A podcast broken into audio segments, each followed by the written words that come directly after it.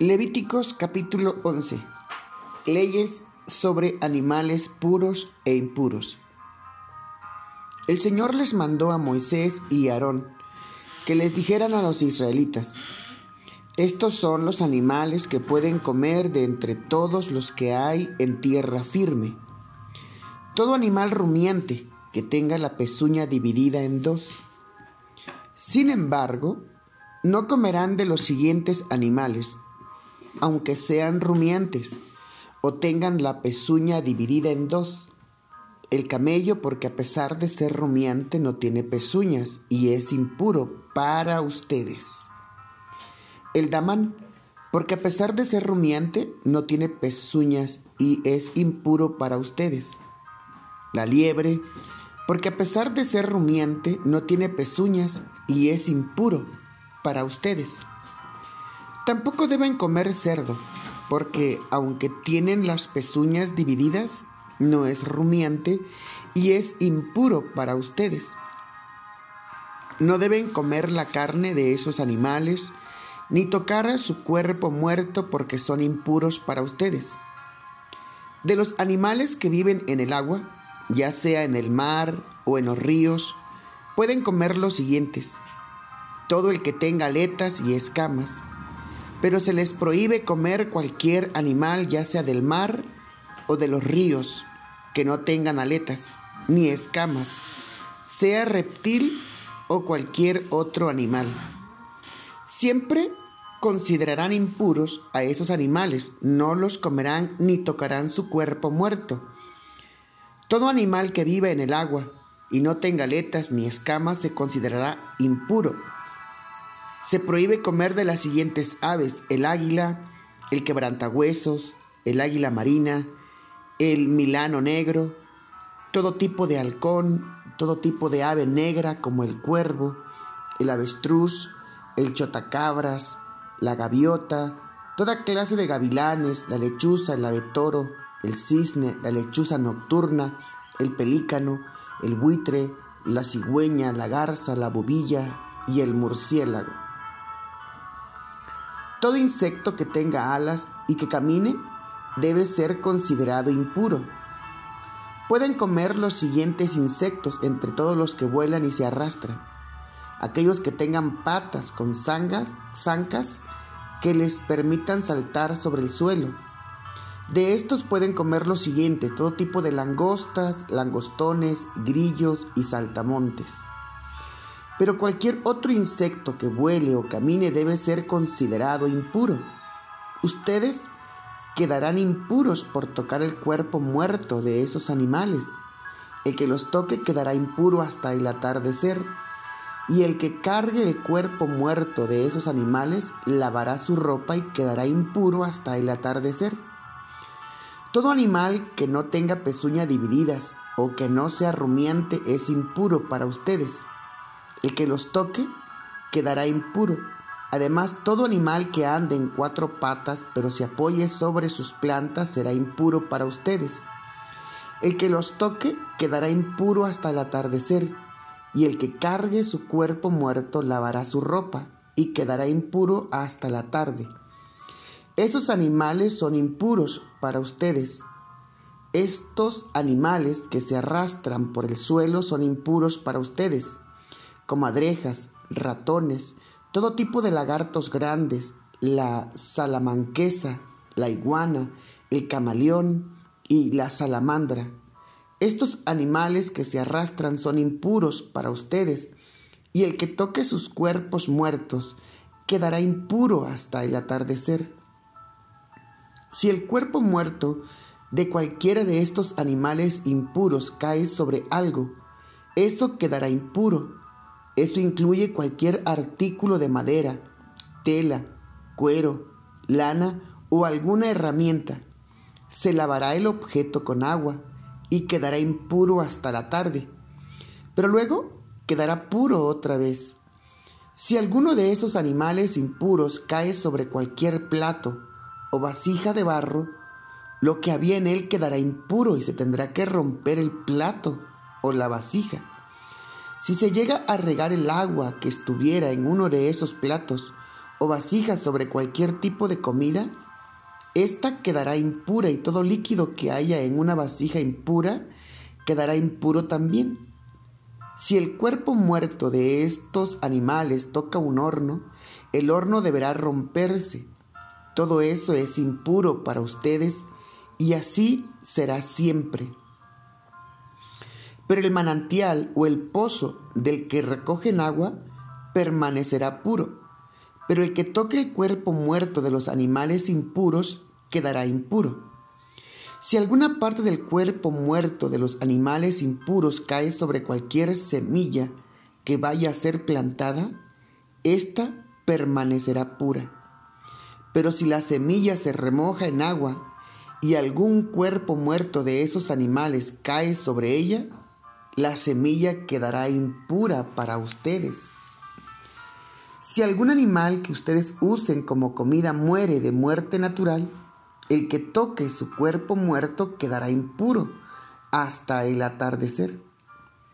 El que coma cualquiera de sus partes lavará su ropa y quedará impuro hasta el atardecer. El que cargue el cuerpo muerto de animal o cualquier pedazo de él, lavará su ropa y quedará impuro hasta el atardecer. Se prohíbe comer cualquier animal que se arrastre por el suelo porque esos animales son impuros. Todo lo que se arrastre por el suelo, incluyendo aquellos que se arrastran sobre su estómago, que caminan en cuatro patas o que tienen muchos pies, no se comerán porque están prohibidos para ustedes. No permitan que ninguno de esos animales los contamine a ustedes, no se vuelvan impuros por causa de ellos, porque yo soy el Señor su Dios. Purifíquense y manténganse santos, porque yo soy santo. Así que ustedes no deben contaminarse por causa de algún insecto que se arrastre por el suelo, porque lo mando yo, el Señor, que lo saqué de Egipto para que ustedes pudieran ser mi pueblo querido y yo fuera su Dios. Así que ustedes deben ser santos, como yo soy santo. Esas son las leyes sobre los animales, las aves y todo ser que se mueve en el agua y que se arrastra por el suelo, para que conozcan la diferencia entre los animales puros y los animales impuros, y entre los animales que se deben comer y los que no se deben comer. Una vez más, aquí termina el capítulo 11 y bueno, ahora tenemos ah, leyes sobre la alimentación y como todo, o en todo caso, ¿verdad? El sacerdote o el sumo sacerdote era la persona que se separaba de los sacerdotes para poder ejercer un cargo muy sagrado en el servicio al Señor. Él era diferente a los demás sacerdotes. Los hijos de Aarón eran una tribu de sacerdotes, pero Aarón era diferente en cuestión de cargo y oficio. Los sacerdotes eran diferentes al pueblo. La vida de ellos daba a Dios un servicio diferente. Ellos servían a Dios de una forma diferente al resto del pueblo. Ellos tenían una responsabilidad y tenían que aprender a vivir dentro de las normas establecidas por Dios para ellos. El pueblo de Israel o el pueblo hebreo tenía que vivir una vida diferente la vida que vivían las personas ordinarias o de otros pueblos.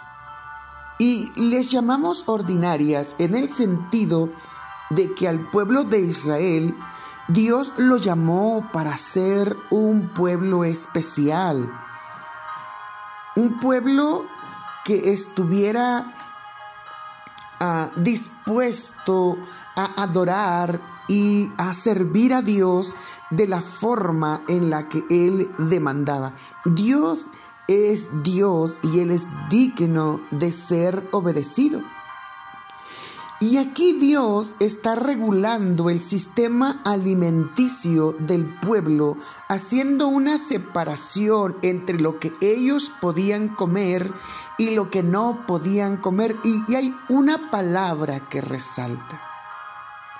Ustedes no pueden comer. Y el énfasis está en que estas, estos tipos de alimentos eran consumidos por los otros pueblos. Pero, pero, Dios dice, ustedes tienen que ser diferentes. Ustedes no son personas ordinarias. Ustedes no son personas comunes. Ustedes deben aprender a diferenciarse de entre los demás pueblos porque son una nación que sirve a un Dios vivo, a un Dios verdadero, a un Dios justo, a un Dios perfecto. Y aunque sabemos que muchos de estos animales ah, eran animales que podían ser portadores de alguna bacteria nociva que podía provocar algún daño en la salud del pueblo de Israel, ah, el hecho es de que Dios se preocupa por su pueblo. En el libro de Éxodo capítulo 16, habla y dice el Señor, ¿verdad? Acontecerá que si oyeres y guardares los mandamientos de Jehová tu Dios, ninguna enfermedad, ninguna enfermedad de la que yo envié a los egipcios te enviaré a ti, porque yo soy Jehová tu sanador.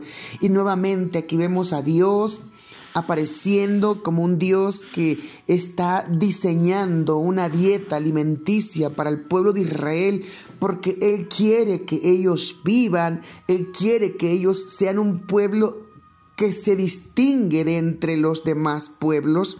Y bueno, hasta la dieta tiene que ser rigurosa y ellos tienen que tener conocimiento de lo que deben o no deben de comer o de lo que pueden o no pueden hacer.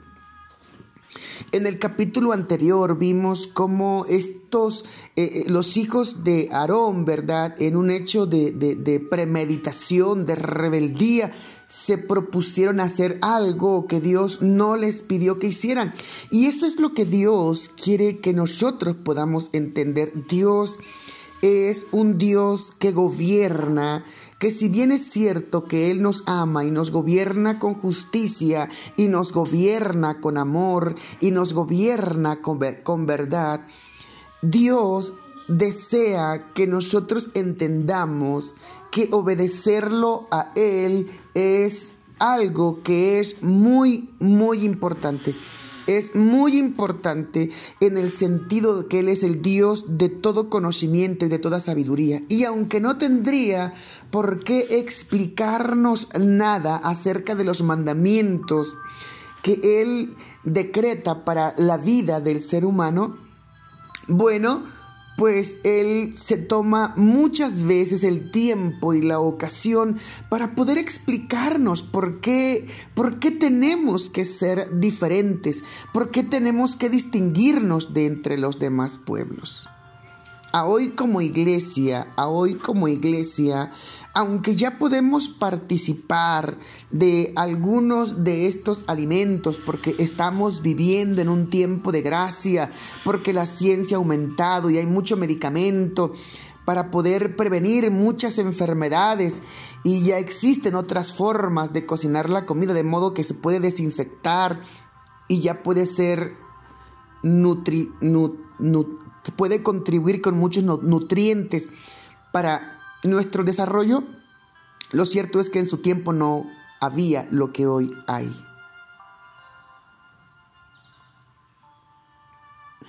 Entonces, no nos queda otra más que poder decir, Dios, gracias. porque tú quieres hacer de nosotros un pueblo diferente. Tú quieres habitar en medio nuestro y tú quieres regular nuestra manera de vivir porque deseas el bien para nosotros. Padre, te damos gracias por tu palabra, porque siempre has tenido cuidado de tu pueblo, siempre nos has mostrado lo que es bueno y lo que es malo. Y aunque es cierto que no nos obligas a hacer lo bueno, lo cierto es que siempre nos adviertes que lo bueno es algo que beneficia y bendice nuestra vida. Ayúdanos, Señor, a poner toda nuestra confianza en ti. Ayúdanos, Padre, a, poder entender que tu palabra, Señor, es vida y vida en abundancia. Produce en nosotros el querer como el hacer por tu buena voluntad. Amén y amén. Nos escuchamos mañana. Primeramente Dios.